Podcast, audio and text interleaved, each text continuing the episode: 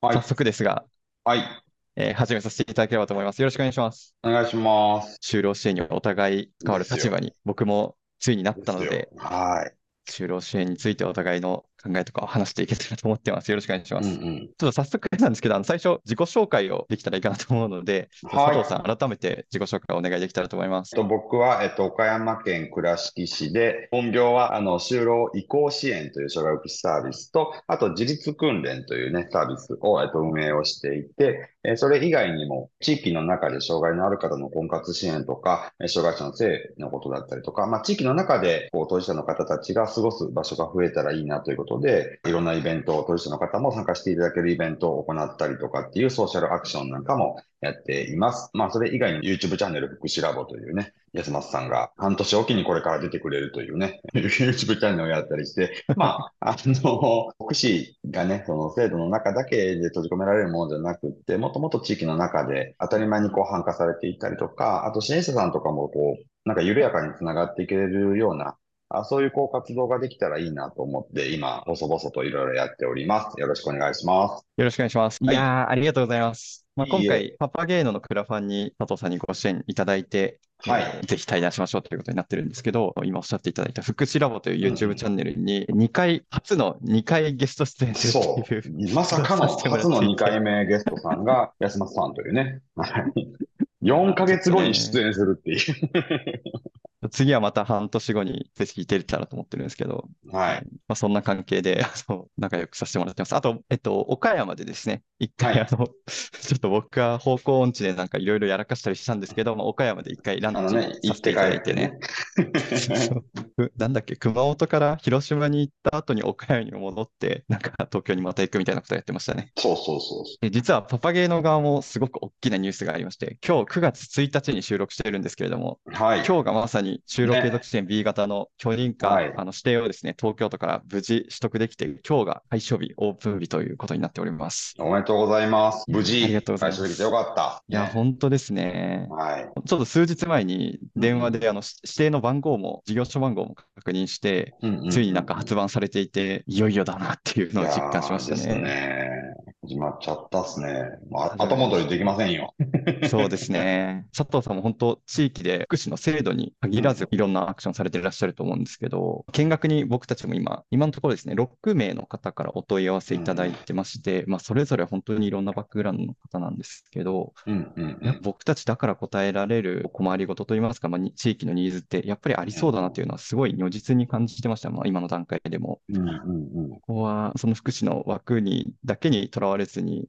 いろいろやっていきたいなって思いは僕もあるので、ちょっとそのあたりも含めて今日はいろいろ伺えたらと思ってます。はい。割うん。と安松さんとはなんかちょっとこう、じ、事業的な話をすることがね、今まで結構多かったじゃないですか。そうなんですよね。こんなにこう、がっつりと。就労支援の話とかをしてもないなと思って、なんかたまにはそういう支援めいた話とかも面白いのかなと思ったんだけど。いや、ぜひぜひ。彩りさんについていろいろ聞いていって、それを踏まえて、就労支援っていう文脈でのパッパゲーのとの対比踏まえにいろんな話進めていっはいはい。後半は制度からちょっと外れた部分での活動について。伺っていくみたいな流全然いいです。はい。就労継続支援の B 型を僕たちはやうるんですけんど、うん。はい。その彩りさんも B 型もやられてはいらっしゃいましたよね、そうです。法人としては B 型もやっていて、うんうん、僕も一応法人のこう運営もしてるので、いろいろこう携わったりとかもしています。就労支援そのものをあんまり知らない方もいると思うので、一応軽く説明しておくと、就労継続支援 B 型と A 型っていうところが、まあ、障害をお持ちの方でなかなか民間の企業で働くのが難しい方がお仕事をしに来る場所で、まあ、ある意味次のステップのような位置づけで、えー就労移行支援というのがあって、まあ、企業への就職するっていう部分を専門にこう支援するような位置づけで、えー2年間という有効期限付きなんですけれども、いろんなプログラムを受けたりとか、就活に向けた動きをサポートしたりとかっていうことを、まあ、はいされている説がありますと。えー佐藤さんは主にその就労移行、あとうん自立訓練は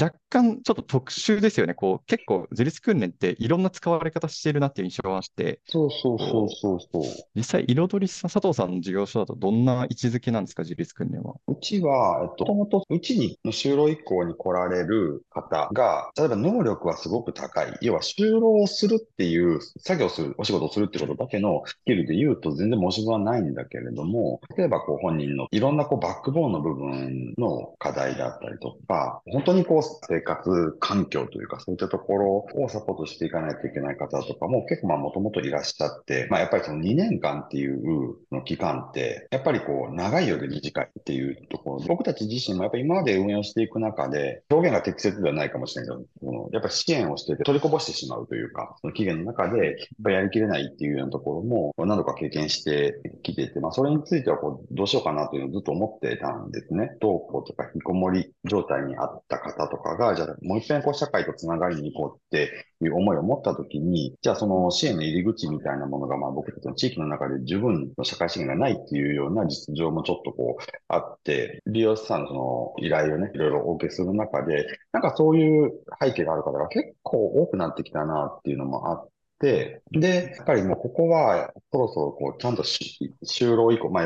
一般の社会に出ていくための支援の部分と、そ、そこに行くためのさらに準備をするための入り口みたいなものをきちんと設計をして、動線を設計しておかないと、結局受けたはいいけれども、社会に押し出す、送り出すっていうことが本来僕たちの役割であるはずなのに、まあ、そこが期限に阻まれて、じゃあしょうがないから複式就労だねとかっていうことはまあ本質的ではないなと思って。っていうのがあって、あえてここも期限のある自立訓練の方が、あの、僕たちはいいなと思って、そちらを併設をしたといういうような流れです。だから役割としてはなんかずっとちょっとこもりがちになってた方が、これから社会に出ていくためのこうなんか最初のファーストステップみたいなところが、なんか一番こう思いとしては強い事業かなと。そうですよね。就労以降、やっぱり2年の期日があるので、その期間で就職できませんでしたみたいな話であったり、うん、望まない形での、あんまり本人希望しなかった会社に就職することになってみたいな話とか、ちらほらやっぱり耳にはするので、まあ、そこを最初のワンステップとしてっていうところだったり、あるいは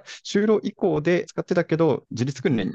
に戻るとかみたいなこともあったりするんですかね？まあ、それはそんなにないです、ね、状況に応じてとは思います。まあ、基本的には、就労以降で入ってきて自立訓練に流れるっていうのは、まあ、よほど手前の課題感が見えてこない限りはないじゃないですが、まあ、それこそ、あの、一度就労された方で、まあ、2、3年こうお仕事されていて、ここでまたこう生きづらさを感じて、こう支援、サポートが必要だってなった方が、まあ、幾人かはいらっしゃるんですけども、生活の方に由来する課題感を整えようっていうことで、再度就労移行を使うんではなくって、とりあえず生活訓練、自立訓練の方からもう一度こう入って整え直しをしようかっていう方も数人はいますね。いや、そう、一言で自立訓練、就労移行支援、就労継続支援 B 型って言っても、本当に多岐にわたるじゃないですか。結構事業者さんによって考え方も違うし、やってる内容も違うなっていうのは思っていて、ちょっとそのあたりもう少し詳しく伺いたいんですけど、対象の方は、障害の区分とかは、傾向とかはあったりするんですか？私は比較的的障害と呼ばれるものを持たれている方が、割合で言うとやっぱ多いですね。なんかその支援学校、特別支援学校を卒業されて来られる方が結構多いので、そこはやっぱ多いかなっていうのもあるんですけど、比率としては精神というか、まあ、発達障害と呼ばれるものをお持ちの方の比率なんかもやっぱ増えてはきた印象ですね。まあでも全全部、あの、いわゆるその障害種別で言うと、えー、知的身体、精神発達のすべての方が実際来られてます。パパゲーのワークリカバリーという事業所、B 型事業所を僕たち解消したんですけど、まあ、東京都庁にどういう方を主な対象にしますかみたいなのは計画として出すんですが、はい。はい、そこでは、まあ、僕たちとしては精神障害をお持ちの方は基本的にはまあ中心にしますよっていうことを出させてもらっていて、ねうん、で、実際今見学とか来ていただいている方も、うん、精神の方が、今の段階で言うともうほぼ100%精神の方なんですけど、まあ、精神障害もやっぱ一言で言っても、本当に疾患もバラバラだし、同じ疾患でもやっぱり全然状況違うので、精神だけにしても結構大変だなというか、もう本当、本当個別だなって思ってるんですけど、それがこう、障害区分もさらに超えてってなると、相当大変だなって気がしちゃうんですけど、4障害、偏ることなく、特化することなくやってらっしゃるのって、どういう難しさと、どういう工夫をしてるからできてるみたいなこととかってあったりするんですか？まあ、これはもう見方なんですけど、なんか僕がその自事業、自分の事業所を運営していく中で、こう支援として大事にしていることって、いわゆるその障害種別に配慮しながら、それぞれのこう特性にこう配慮した支援をするっていう感じに僕逆に違和感を持っているタイプで、うん はいはいはい。いや、でもすごいわかります、それはあ。のなんか発達障害が自閉傾向があるからじゃあ構造化をししましょうとか、知的障害があるからじゃああの単調で反復的なことができるようにしましょうとか、そっちに花から僕たちがなんか決めてしまってこう支援を向けていくっていうのは、まあそもそもすごくなんか歪ななっていうのを思っているのと、あと、障害そのものがイコールその方の生きづらさだったっけっていうのが、ずっと支援をしている中で、ものすごく疑問として大きくなったんですね。例えば、うつがあるとか、で発達に偏りがあるとか、知的能力に少し十分な成熟をしていないとかってことがであったとしても、実際になんかうちからその社会に出られている方とその後の生活なんかを見ていても、ご本人さん、自分の障害みたいなものを全く障害にしていないというか、別に知的障害があったって、そんなに気にしてないんですね。自分が出せるポテンシャルのお仕事を一生懸命やって、そして自分なりに楽しく暮らしていてっていう方も中にはいらっしゃるし、まあ、そうかと思えば非常にこの能力が高いけれども、障害特性とかそういったものとは関係なく、やっぱりしんどさはこう募る方もやっぱ中にはいらっしゃって、特性の話ではなくって、なんか生きづらさの背景ってもっと違うところにあるなというのを思うようになったんですよ。で、なんかこの辺はもしかしたら安松さんとかとも感覚が近いところも出てくるかなと思うんですけども、なんかやっぱり人の生きづらさって選択肢のなさであったりとか、何とも言えないこう閉塞感みたいな、窮屈感みたいなものをどこかで感じている部分であったりとか、なんかその自分自身のこう人生活とか、その環境の中に心理的な安全性がないっていうことで、こうだんだんだんだん追い込まれていくってことだったりとか、本人さん持たれているその特性みたいなものはあくまで一時的なものであって、ここから彼らがこう、暮らしている環境の中で、いろいろこう、マッチしてないものが増えてくると、そこから初めて自覚的に生きづらさが生まれてくるんじゃないのかなと。で、その観点から事業所を組み立てて、まあ事業所の中の支援を組み立てていったときに、どんなプログラムをするかとか、どんな作業活動とかをするかとかが、これは大事なわけではなく、それよりも先に僕たちが、まずそのご本人を人としてしっかり知るってことのプロセスがまず必要で、そして支援を受けられる利用者さんの側も、やっぱりここが自分たちのその生きづらさとかっていうところを一緒に考えて一緒にその歩んでいく、いく人たちがあのいるところなんだっていうことを彼らがちゃんと僕たちのことを認めていただいて、みんなそれぞれ多分違うじゃないですか、課題は。あの、障害が一種別あろうが何種別あったって、それは違うわけで、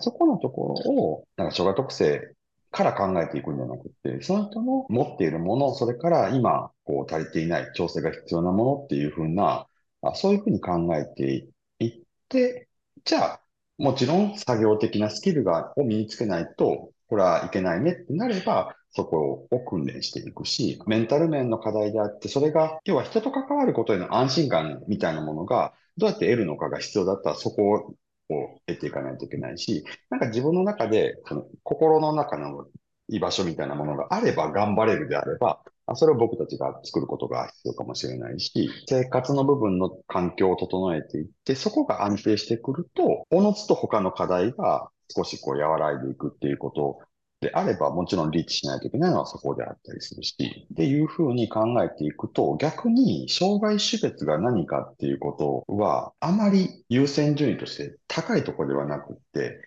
どちらかというと、逆に低いんですよ。本人を知っていて、本人のことや本人の周りの環境とかバックボーンを掘り下げていったいって、最後に、それでも言語化しきれないとか、それでも説明、まあ、そういうところだけでは説明が効かないところが、あ、ここがご本人の障害特性ゆえに起こっている課題なんだなっていうふうになっていたので、うん。だからうちの支援も当然そういうやり方がベースになっているので、あんまりだからその福祉事業所感はないですね。結構僕自身も共感する分多いなと思いながらちょっとお話聞いていたんですけど、ポイントとしては、そもそも障害とは何かっていう話と、まあ、いい支援とは何かとか、まあ、逆にこう良くない支援ってどういうものなのかみたいなのが、こう深掘っていけるといいのかなというふうに思っていて、まずちょっと前者の障害とはそもそも何なのかっていう話で言うと、まあ、いわゆる機能面の障害、身体の機能面の障害っていうところから治療をしましょうっていう治療モデルとか医療モデルって言われていた考え方から、機能面での障害はもちろんあるんですけど、精神疾患も含めて、脳の部分の機能の障害あります、認知の部分の障害とかがありますっていうのはもちろんありますけど、どっちかっていうと今って正しい治療をしましょうっていうことではなく、いわゆる社会モデルとか生活モデルと言われているような、身体面の障害っていうよりかは、実社会で生活していく上で、どういう困りごとが生じるのか。それはもう本当個別に違うし、どういう生き方を望むかも個別に違うし、同じ機能の障害があったとしても、本当にセンサー万別なので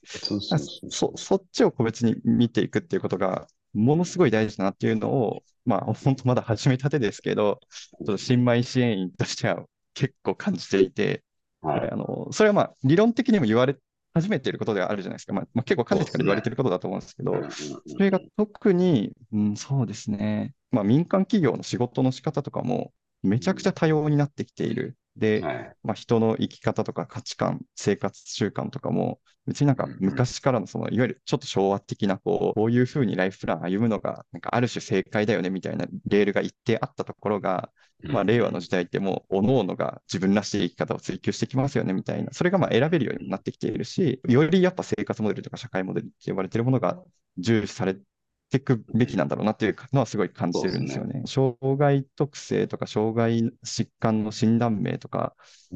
で、実は支援する上でもですし、なんかその人のアイデンティティを形作るものの中で、要素として治療モデル的な考え方だと本当に90%か100%その診断名で語られたりしますけど、実は社会モデル、生活モデルの世界で言うと、なんか5%とか下手したら1、2%とかっていうかもしれない。そうそうもう本当にもうそうだなと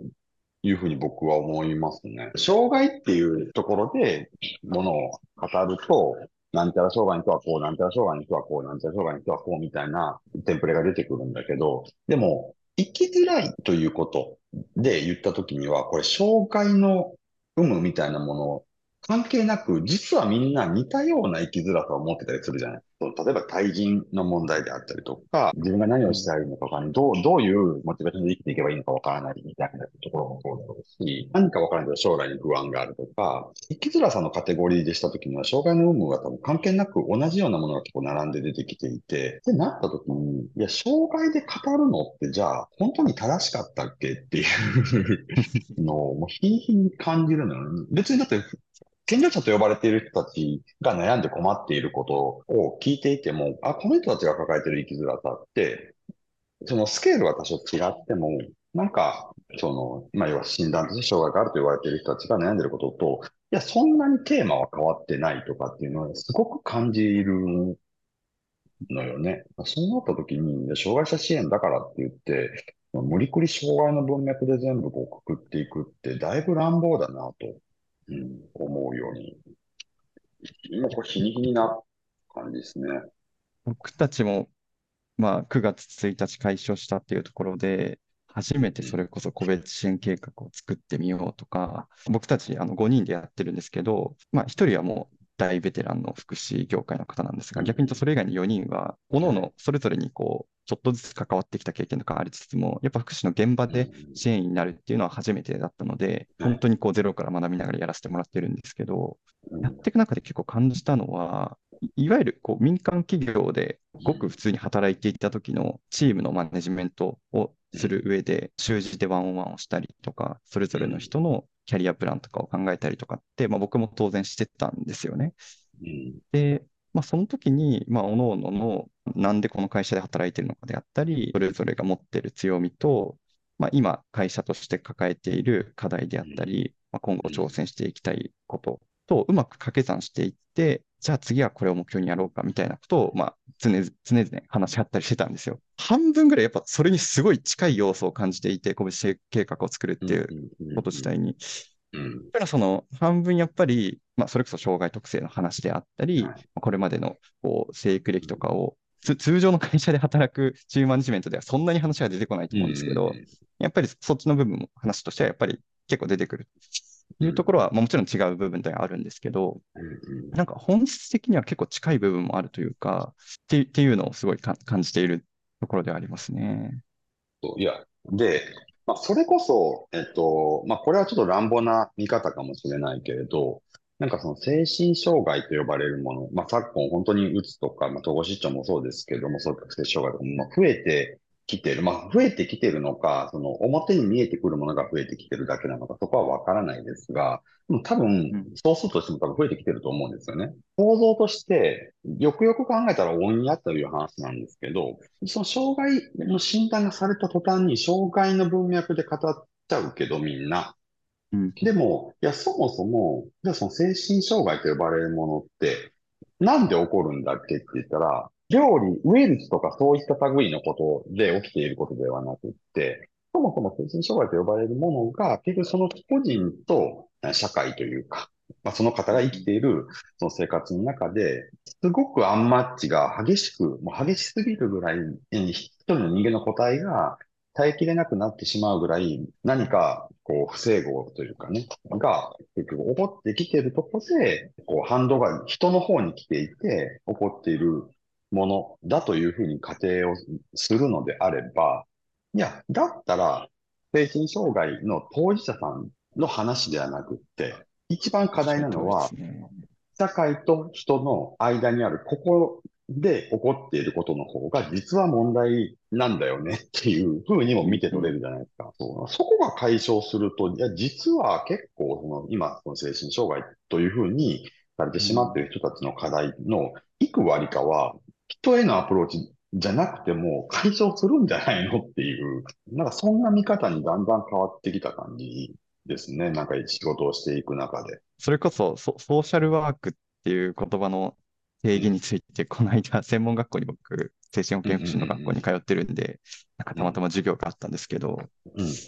ソーシャルワークって別に個人を支援しましょうっていう話ではなくて、そうまあその個人の生きづらさをケアするために、個人に対してと、やっぱその人が生きる環境であったり、社会に対してアプローチしていくっていう、まあ、実践的な学問ですっていうものなんですよね。な、なんだけど、やっぱ医学的な考え方だと、やっぱ個人への、個人をどう治すかみたいになっちゃうんですけど、うん。やっぱそれだけだと足りないよなっていうのは、本当にうん感じますよね。そうそうそう。いや、無理よ。土台だって人だけをいじくり回してみたって、僕たちもそうだけど、あらゆる環境で別に生きていけれるわけではそれないじゃない。それこそ僕はもう生まれてこの方ずっと日本にいるので、例えば海外で生活をある日急にしてくださいって言ったら、まずコミュニケーションに障害を感じて、で、そしてその中の文化みたいなものとの違いで、なんか自分の生活リズムとか食生活とか乱れて、そこから体調を崩していったりとか、何していいかだんだん、ね何からしていいか分かんなくなってとかっていうことは生じうるわけで、で、これって僕に何か異常があるのかっていうと多分そうでもなくて、じゃあこっちの方にがすごくなんか異常なのかっていうと分かんないけども、でもどっち、どっちかというとこことここの間にどうも触れ合っていないものがあるから、起こっていることだなっていうのは、もう容易にこれ置き換えてみたら考えれることじゃない。だからそこじゃない？というふうに、やっぱすごく思うんですよね。そういう考え方に変わっていったきっかけとか、なんかあったりするんですか？佐藤さんの中で。一番感じたのは結局、今いる利用者さんと、卒業して、就職して卒業して、社会生活を送ってる利用者さんを、要は見比べたときに、あれ？っていう引っかかりを覚えたのが最初です。就労した利用者さんと、今既存の事業所で訓練を積んでる利用者さんを見比べたときに、親って思ったんですよ。それこそ障害がうんぬんっていう話を、で、もし見たときに、例えば知的障害がある方で IQ が40かそこらぐらいしかない方が、じゃあ既存事業所にもいる、就職したところにもいる。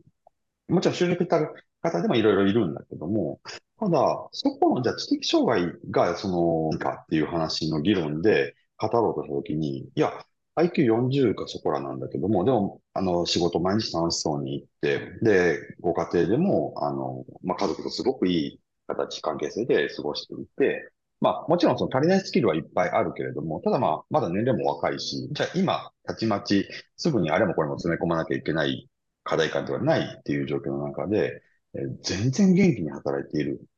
でも、かたや事業所の中に、えっと、軽度の知的。なので、IQ としては全然その方より高い。能力値も高い。でも、えっと、就労することができてない。え、知的障害みたいな文脈で言ったら、じゃあ IQ 高い方が普通は仕事できるじゃんって普通に考えるけど、そうなってないのはなぜ？ってなる。で、精神障害の方でもそうですよね。うつ、そ統合失調とかが同じようにある方も当然いらっしゃるけども、でも、社会に出て働かれて、それなりに安定している方もいる。でも、症状も安定しているし、能力値ももっともっと高い方のはずなのに、やっぱり時折ガタンと崩れてしまう方が事業主にはいる。精神障害のとかの話で言っても、いや、あんた能力が高いってなったらそっちの方がいけるでしょでもそこだけで今見比べても、どうやったって説明がつかないとかっていうことが、なんでだろうって最初思ったんですよ。普通にだって障害の文脈で見たときには、そのその方のこう能力値みたいなもののこうグラフをこうしていたときに、どれをほぼほぼ取ったって、じゃあ今事業所にいてまだ訓練を積まれている方の方が高いのに、こっちは話が進んでなくって、今出てる方たちはどうやったってそのグラフで言うと低いところにあるものがいっぱいあるのに、でも社会で全然働けてるんだったらもう、もうすでにこれは障害の文脈で語ってること自体がそもそも間違いじゃねえかという違和感を感じるようになったのが一番の、あの、最初の引っかかり。で、そこからなんでだろう、なんでだろう、ずっと掘り下げていったときに、例えば同じように能力はそんなに高くない方でも、それが、例えばすごくご家族は理解があったりとか、ご家族との関係もよくって、本人は知的障害というものは携えているけれども、多分自分が知的障害があるとかってことは何も気にしてもなくって、職場もたまたますごく理解が、別にそれをいいとも悪いとも別に、あの、診断、審判するわけではなくって、あの、いけないことは、そこはちゃんとしてって普通にお仕事で言うし、ちゃんと頑張っているものは、ちゃんとその承認をしてるしっていう環境にいたら、全然彼の生活には障害なんて生じてないんですよね。でも、片やで、例えば家庭の中で親御さんとかはすごく、こう、ご本人にもっともっと普通の人のようにとになるところまで頑張りなさいよ、ずっと要求している。で、職場の方も頑張ってはくれてるんだ。こうしてほしいのに、やっぱここまで求めたら、なんかすぐダメなんだよね、みたいな不満感の方が強くなっているとかっていう環境になると、本人は同じように、同じように頑張っている、同じように一生懸命やっていても、もう受け入れられてる環境と全然違うじゃないですか。で、そこは顕著にやっぱ出てくるんですよね、本人たちのモチベーションとかが。だからそういうのをだんだん掘り下げていくと気がついてきて、だったらしないといけないことは本人のアプローチももちろんだけども、本人をその取り巻く環境だったりとかっていうことに僕たちはリーチをする方が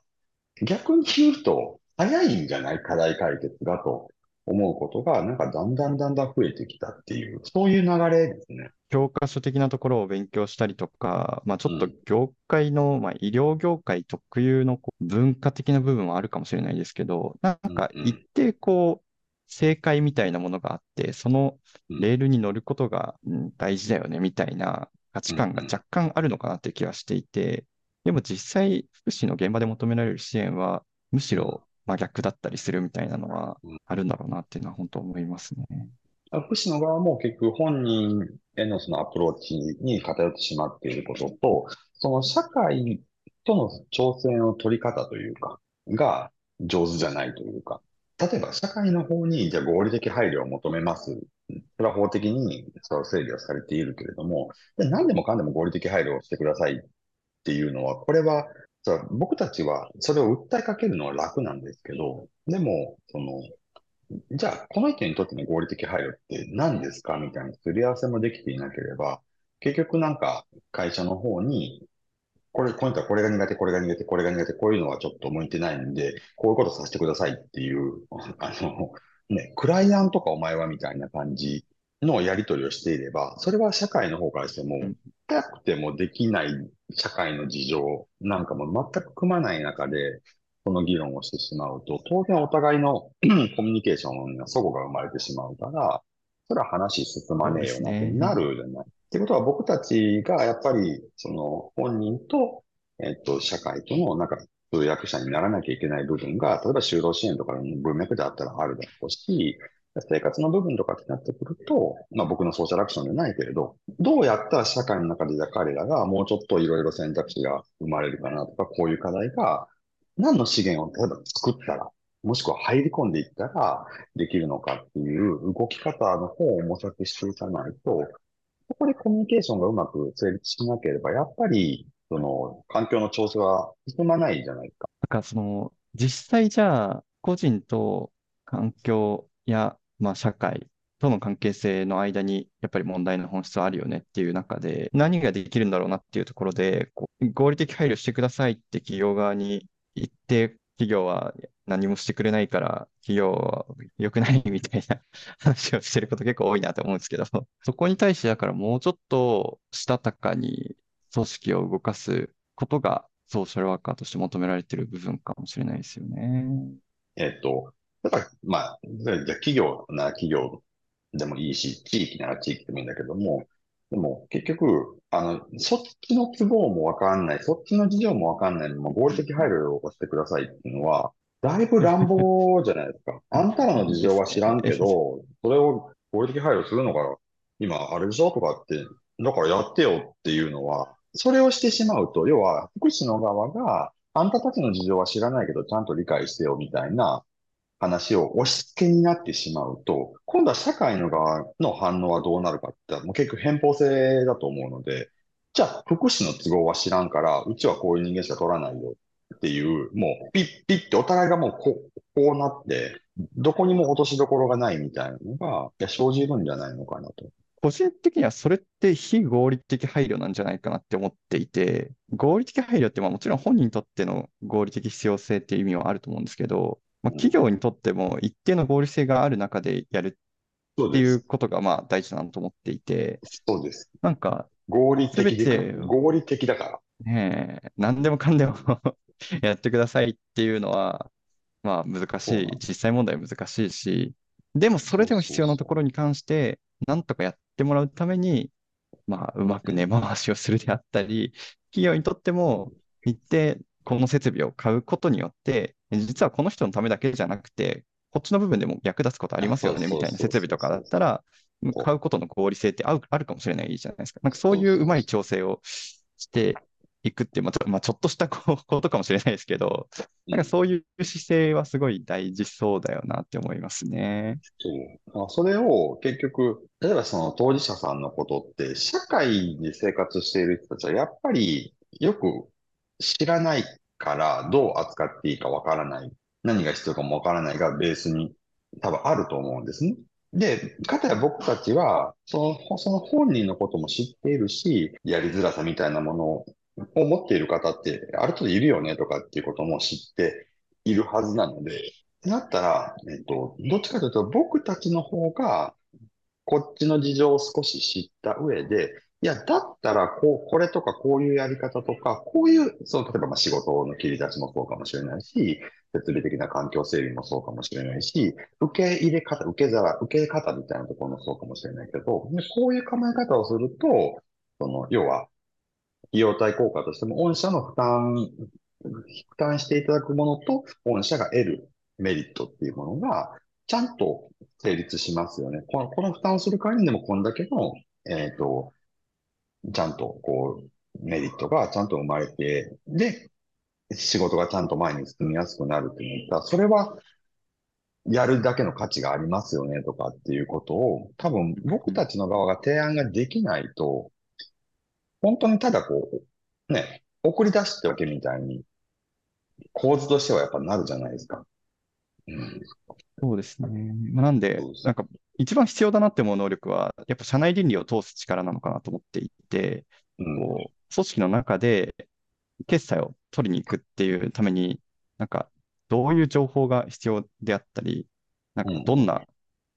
部署がどういう力を持っていて、その中でどういうロジックだったら意思決定が通るのかっていうのを。もう、もう大事だと思います。うん。うん。そうそうそう。ここがないそうだよな。逆に言うと、そこの視点があると、本当にできることの選択肢結構増やせるんじゃないかなと思うんですよね。と思います。うん。まあ、なんだろうな。例えば2、3件こう、就活の面接受けて、就職の面接受けてみましたと。で、まあ、やっぱりこの人難しそうですねって言って、諦めちゃうみたいなことも全然あると思うんですよ、ケースとしては実際に。まあ、でも、もうちょっとこう組織側のロジックを理解していると、いや、実はこういう事業だったら、こういう業種があって、この業務こう切り出して、こういう形だったら、絶対企業側にとってもありがたいんじゃないかとか、例えばですけどね。ねそそういう選択肢を増やすために、いわゆる支援の質を上げるために、もっとこう企業側とか組織を動かすっていうことに強い支援職が増えたら、すごくここの連携がめちゃくちゃスムーズになって、いい支援増えるんじゃないかなっていう気はなんかすごいしているというか、まあ、僕がやっぱこっち出身なんで、なんかそういう橋渡し役になっていきたいなっていうのは結構感じますね。そう。就労支援なんかが、そこがやっぱすごく顕著。あの、ある意味、就労支援の文脈って、その、福祉っていうもののなんかこう課題を結構こう明るく照らしている、まあわかりやすく見せているところはあるなと思うんですよね。うん、あの社会ってある種ある意味、やっぱり働くこと、働いて生きていくこととか、企業とかそういう組織に属して集団生活を送っていくこととかっていうことは、結局社会生活って絶対どっかで発生しうるじゃないですか。全部が全部そうじゃないんだけども。そうなった時に、結局今、就労支援の中で起こっている課題っていうのは、結局、じゃあ、そういう企業とか、一般の、ね、そういう社会資源の中で、当事者が働くっていうことを叶えていくためには、なんかいろいろこう、なんかそこが生じていることがもう見えていて、で、企業の方も生かし方が結局わからない。で、福祉の方は送り出し方がわからないみたいな、あ それは、それってそっくりその、まあ、実は社会と福祉の、あの、実はそごを結構縮図になっているんじゃないのかなっていう。だから、逆に言うと、その就労支援っていうところで社会企業とまあ福祉、社会と福祉みたいなものの、ここのつながり方の攻略が見えてくると、それって多分、他のところでももうちょっと転用して、その理屈ってなんか使っていくことができるんじゃないのかなっていうのを思ってみたりはするんですよ。なった時にさっき言ったように、あの、安松さんみたいに、あの、要は、もともとは福祉の側にいた人ではなくて、どっちかというと企業の側にいた人が、こっちにそういう関心を持ちながら、そこでつながり方を模索していくっていうことをされるのっていうのは、すごく結構クリティカルだなと思ってて、ある意味安松さんがその、今度福祉側の人たちへの、そういう人たちにこう、その、知ってねとかっていうその翻訳者になれたりもするじゃないですか。それはありだなと僕は思ってるんだけどな。僕の感覚で言うとですね、あの、なんかすごい殿様商売をしてないかみたいなの感覚をなんですよね。こう、いいわゆるこう、福祉的な考え方で企業に提案をしている人のコミュニケーションの取り方って、まあ、要するに、こう、私たちは正しいことをしています。だから買う買うよね、みたいな。そう来たら、こう、受け手からしたら、いや別に あなたのとこから買う合理性はないし、こう、うちはうちでこう、結構大変なんだから、そんなスタンスなんだったら買わないですよってなっちゃうと思うんですよ。まあ別にだから、下手に出ろっていう話は全然ないんですけど、なんかお互いにとってもより対等な関係で、なんかどうしたらいいですかねっていうのを一緒に考えていくっていう関係性がやっぱ一番いいなと思いますし、で、まあ、まずはそこからですけど、うん、その上で、なんかお互いにとって持続するメリットある関係性をちゃんと具現化させる実行力みたいな部分も、まあ、次には必要になってくると思うんで、なんかそのあたり確かになんかどういう形でできるかわかんないですけど、なんか僕たちがまずはこう現場で実践してみる中で、なんか学んだことであったり、考えたことだったり、広めていきたいなっていう思いはありますね。あと、最近やっぱ、まあ、福祉外の世界から福祉の世界に入ってきたものとして、どういうスタンスで自分は支援と向き合えばいいんだろうみたいなことを、まあ、もやもやしながら、こう、いろいろ日々考えながらやってるんですけど、腑に落ちたものの一つに、まあ、支援の現場で利用者さんとの関わりって、専門家的な関わりももちろんするんですけど、大前提人間的な関わりをすることがすごく大事で、むしろ専門家的な関わりを極力減らしていくことが、ソーシャルワーカーとして現場に出る支援者の一番大事なスタンスであり、仕事なんじゃないかみたいな話をしていて、なるほどな、みたいな。僕はやっぱその専門学校で勉強する身としては、専門家的な関わりをしなければみたいな、こう、脅迫観念みたいなのが謎にあったんですけど、極端なこと言うと、もう友達と関わるのと何が違うんだろうみたいなのを、なんか改めて考え直して、まさにその人間的な関わりを大前提やっぱするっていうスタンス、だからまあ、一番最初に佐藤さんおっしゃってた、その、人としてのその人を知るっていうこととか、理解するっていうこととか、関わりを持つっていうことがすごい大事なんだろうなっていうのを最近は感じてる部分ですね。専門性を持つっていうことが、まあ、知識もそうだけど、時にえっと、その専門性ゆえに、自分の支援する対象者になんかいろんなバイアスがかかってしまったりとか、逆に専門家ぶって振る舞ってしまうことが、今度は対象者のバイアスを生み出したりとかして、結局、こう気づかないうちに上下関係になっている。要は支援する側が上で、される側が下でというような関係性を生み出してしまったりとか、うん、あの、まあ、いびつじゃない専門的に関わっている人を専門じゃない、専門家なんかいないところに必ず手放して送り出していくって、どうやってやんのみたいな。話になるじゃないですか。僕らが専門家であればあるほど、いやそこで支援し動けてる人って専門家じゃないと支援ができない人にどんどんどんどんなっていくわけで、僕たちが専門性がなくても、いいような手放し方を心得ていないと、それってわからないわけじゃないですか。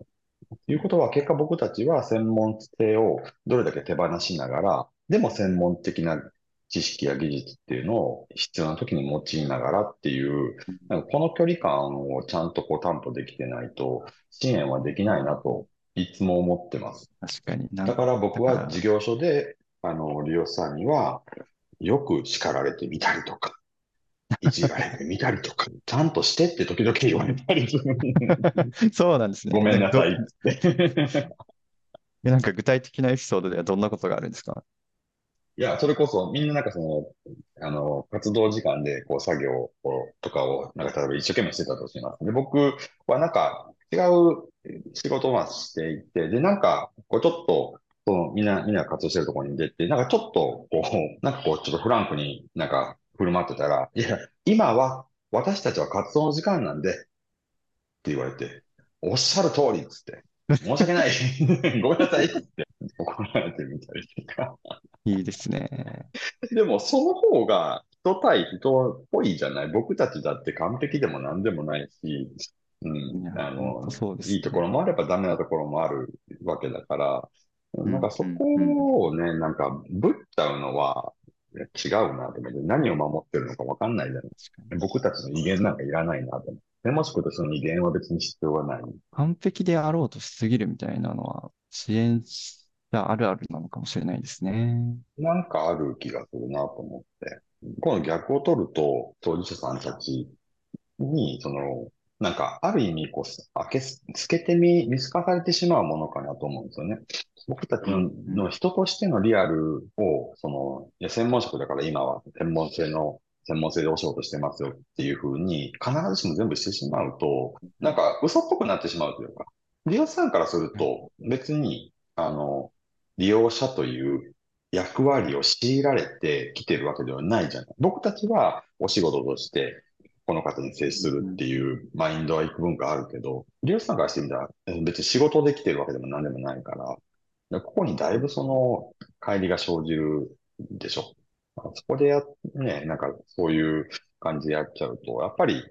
見透かされてしまうという気がするなと思って。いやー、だから僕自身も、なん、なんでしょうね、等身大の一人間としての関わりを本当に大事にしていきたいなっていうのは結構感じてますね。僕たちは等身大してもね、失敗する。そうそうそう。うまくいかないイメージしかないですね。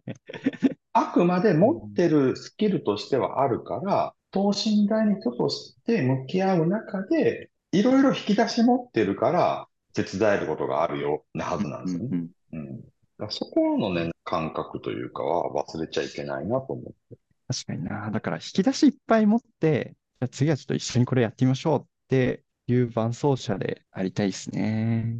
障害者相互支援法のその制度の枠から外れた部分の活動も佐藤さんかなり精力的にやられていると思うんですけど、はい。なんならむしろ僕は SNS でそっちを目にすることがすごく多いので、はい、もうそっちばっかり発信してますね。はい。ちょっともう少し詳しくどんな活動されているのかと、なんかその活動の背景みたいなのを教えていただいてもいいですか、うんうんうん、本当に僕がやってる活動って、制度事業をやっていて、究極的になんかいろんな生きづらさを持ってる人はもう世の中に、それはもう障害だけではなくて、いっぱいいて、でもそこの環境調整というか、うん、さっきも話したことがうまく叶いさえすれば、なんかそんなに生きづらさって呼ばれるものっていうのが減ってくるのかなってなった時に、たまたま僕の事業所の近くで子供食堂をやってる仲間がいて、そこにまあよく利用さんと行ってたんですが、まあ、その時に見た景色がすごく自分の中ではもうそれって思ったのが、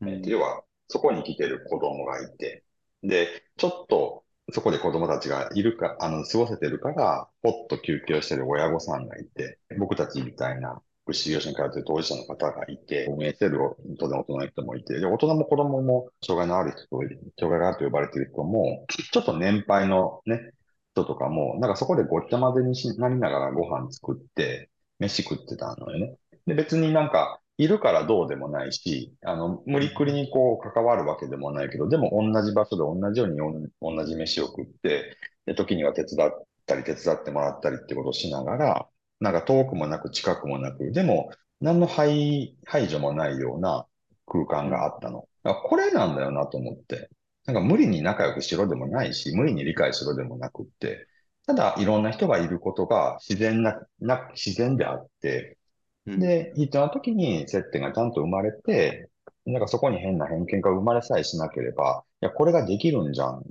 じゃあ、この場所を拡大していったら、え、生きづらさってだいぶ減るんじゃね？っていうことが、大きな話、詰まるところも街作るぐらいのつもりでやった方がいいなっていうのを思い立つようになったのが一番最初。で、そこから、あの、まあ、何かでも切り口にするかっていうと、まあ、どうしても僕たちは障害福祉の文脈にいる人間だから、まあ、そこを切り口にした活動ってな、で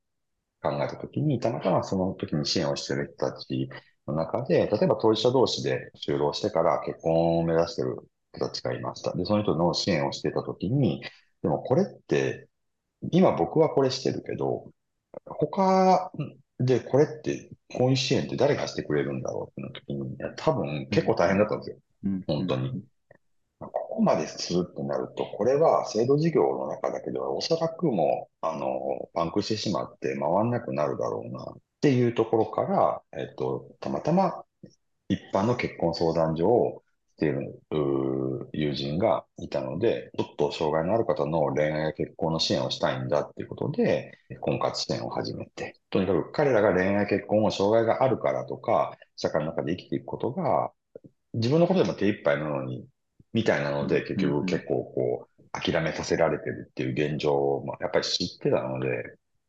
その選択肢を僕たちが奪う側に回っちゃダメだなと思って、うん、支え方を考えようっていうので始めたのが婚活支援。で、当然だけども、恋愛結婚みたいなことを考えるの時に、やっぱり性の問題って絶対避けて通れない。じゃあその障害者の性ってどうなってるってなったら、なんとなくタブー視されて、なんとなくリスリスク問題のように扱われていて、で、まあ、それこそ僕が支援している方の中にも、やっぱりそこの欲求の解消ができていないから、いろいろトラブルを起こしてしまったっていう方もやっぱりいて、これは触らせないじゃなくて、触り方、そういったものへの触れ方を学ぶ方に舵を切る方が支援でしょって思って、で、まあ、何度かでいろいろこう動いている中で、たまたま小西さんと言われる方にあの出会って、で、障害者の性のこともやらなきゃいけない。って言ってやり始めてる。で、まあ、そうこうしていると、結局彼らの生活スケールって、例えば家と支援学校だったのが、家と福祉事業所、就職した後、家と職場がないことが結構多いぞと。まあみんながみんなそうじゃないんだけども、で、なんか、ちらほらと話を聞くと、まあでも、遊びに行くとこないしとか、だから何して遊んだらいいかわかんないしとか、みたいなことも結構聞いてて、あ、これは街の中に、なんか彼らが自分で、ここは自分たちが行ってもいいとこなんだって思える環境とか、その機会がないかもしれないっていうことを思い立って、だったら街の中で福祉やろうっていうので、たまたまその時に繋がらせてもらった企業さん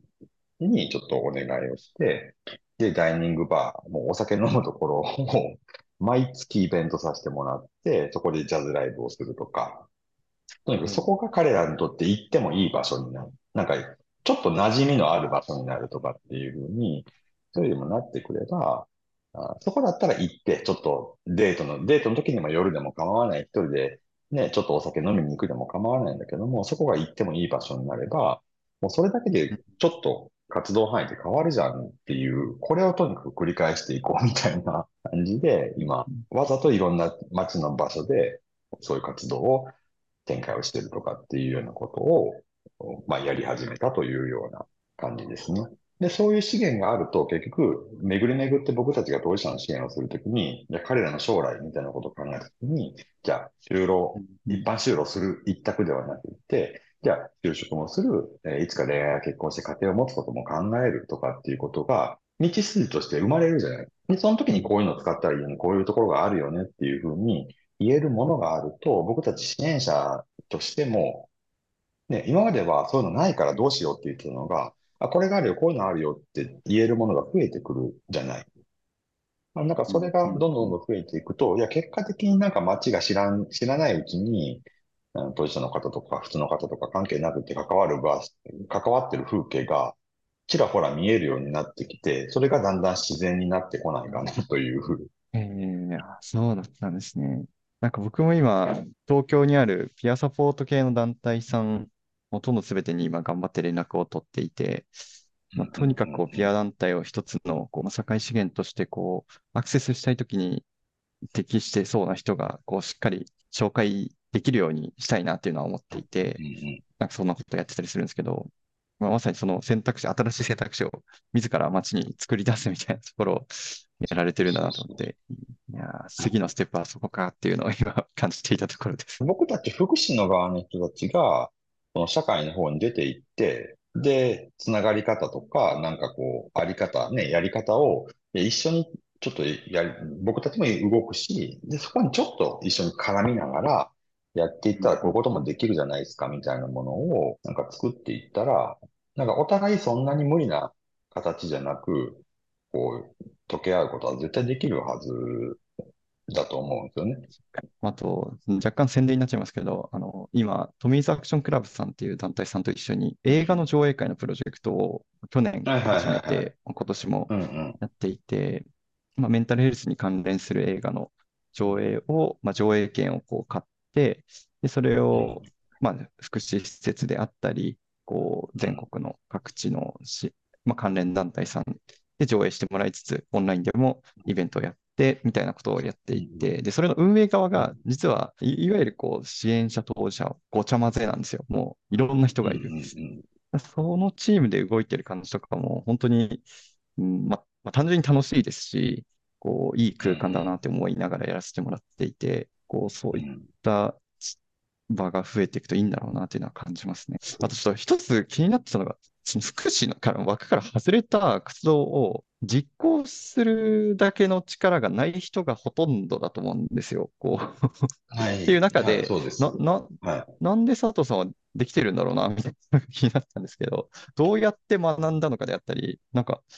どどうやってやってるんですか？僕だけの力では全然絶対できないかのが分かっているからこそ、いろんな人、あの、つながりに行って、僕はこういうことがいると思うし、まあ、さっきお話したようなことを、あの、お話をしていって、もちろん興味を関心持ってくれる人に、僕はあの、人と繋がったら、繋がってではまたしたくないんですよ。繋がれたら、じゃあ具体的にちょっとなんかしましょうとか、必ずすぐ動いてみて、話してるだけだともう机上の空論にしかならないじゃないですか。とにかくできるだけすぐ、すぐ何か動く。こんな感じなんだっていうのは僕もデータを取っていかないとわからないし、その一緒にやってくれる人も、その動いてみて、やってみて見えたものでしかやっぱ肌感としては感じれないから、だからそんな感じで、あの、割とだから僕はつながりに行って、つながりに行ったらすぐなんかしようとするんですよ。え えー、なるほどな。同じような支援者仲間の人たちも、まあ僕も自分のコミュニティを持ってたりするので、こんなことがこうでこうでこうだから必要だと思うとかっていう、そういうこう話なんかは、僕、割と発信量が多い方なので、できるだけ具体的にこういうことをこういうやり方で、こうやったらできるんじゃねえかな、わかんねえけど、って いう感じで落としておいて、じゃあそれをどうやったらできるかなは僕一人でも到底無理だから、あそのところからこう関わってもらいながら、ああでもない、こうでもない。とりあえずじゃあこれで動いてみようが、もう大半ですよ。やり方は僕も何も知らないんで、そうそう僕はもう知らないけど、少なくとも僕よりもなんか知ってる人は必ずどこかにいるから、うん、一部分でも知ってる。例えば婚活支援だったら、僕は自分の事業の支援はわかるけど、恋愛結婚とかどうやって進めていくかなんか、もう絶対結婚相談所やってるとかの方が詳しいじゃないですか。だからあとはそこの力の、力の、どこで借りてもらう、貸してもらって、で、僕たちはどこになってっていう分担だけが見えてくれば、後の形の設計ってそんなに実は難しくないことが多いっていう、今上手な感じで言ったけど、結局、まあ、割と無計画に動いてるぞっていう話かもしれないです。まあ、とにかく行動して、チーム作って、人を巻き込んでうまくやっていらっしゃるということですね。とにかく動く量、つながったらすぐに動くとか、コミュニティを作る、チームを作る、仲間を作る。まあ、僕、でもそれしかできないので、やっていってたらだだんだんノウハウがね、身につくんでね。そうそうそう。そうですよね。実践していく中で結構、なんとなく感覚値はつかめてきますよね。特に01的なことをやるときってもう100%やらなきゃわからないが結論なんで。間違いないです。うん、もうやりながら走、走りながら考えるが、もうずっとです。近郊の西野さんのオンラインサロンにも入られてますよね、確か。入ってます、入ってます。これはなんかどういうきっかけで入って、なんか今の活動につながってる部分とかあったりするんですか？街づくりをしたいなって思った時に、街づくりの学び方がわかんなくって、で、ネットでなんかそれこそ街づくりとかで検索したりとかしてたら、たまたま彼のブログがあって、なんか追っかけて読んでいるうちになんかオンラインサロンっていうのやってる。あ確かにでもコミュニティの作り方としてこういう方法はありだなとかっていうのを、いろいろこう見ているうちに、まあ、とりあえず何から手つけていいかもわかんないので、ちょっとこれをお手本にして、この発想とか考え方を転用しながらお手本にして、やれることってありそうな気がするぞっていうので、こんなこんなしてたら、あの、緊急事態宣言とかが発令されて、あ、これは慌ててオンラインコミュニティを作ったりとか、だいぶんとその考え方とか、なんか手法みたいなものとか、少し応用的に転用させてもらってるものは結構多いなと思ってます。なかなか珍しいですよね。福祉現場で働いてる人でそういうコミュニティにもアクセスしてで、福祉外の活動もやってらっしゃるって。でも思ってるのは、あの、普通の人と同じことやってたら、同じことを同じ量、同じ時間や、当然同じ程度のこと、同じ量のこと、同じだけのことしかできないのは間違いないみたいな。これも単純な算数じゃないですか。なんかそれ以上のことなんかしようと思ったら、どこかでそれ以上のことしてないとそれは積み上がるわけじゃなくって、他の人から見たらよくそんなにするねぐらいのことはしてないと、いや、それは前には進まないよねと思ってます。そんなに賢くないから体使わないとわかんない。量しないとわかんないんですよ、僕は。結構僕とタイプは佐藤さん近いのかもなって、なんか今日話聞いてすごい思いました。あ、多分、あれですよ、近いですよ。泥臭い。僕も泥臭いタイプではあると思うんで。ただ、安松さんはなんか、泥臭いこと絶対しそうになさそうな顔して泥臭いから。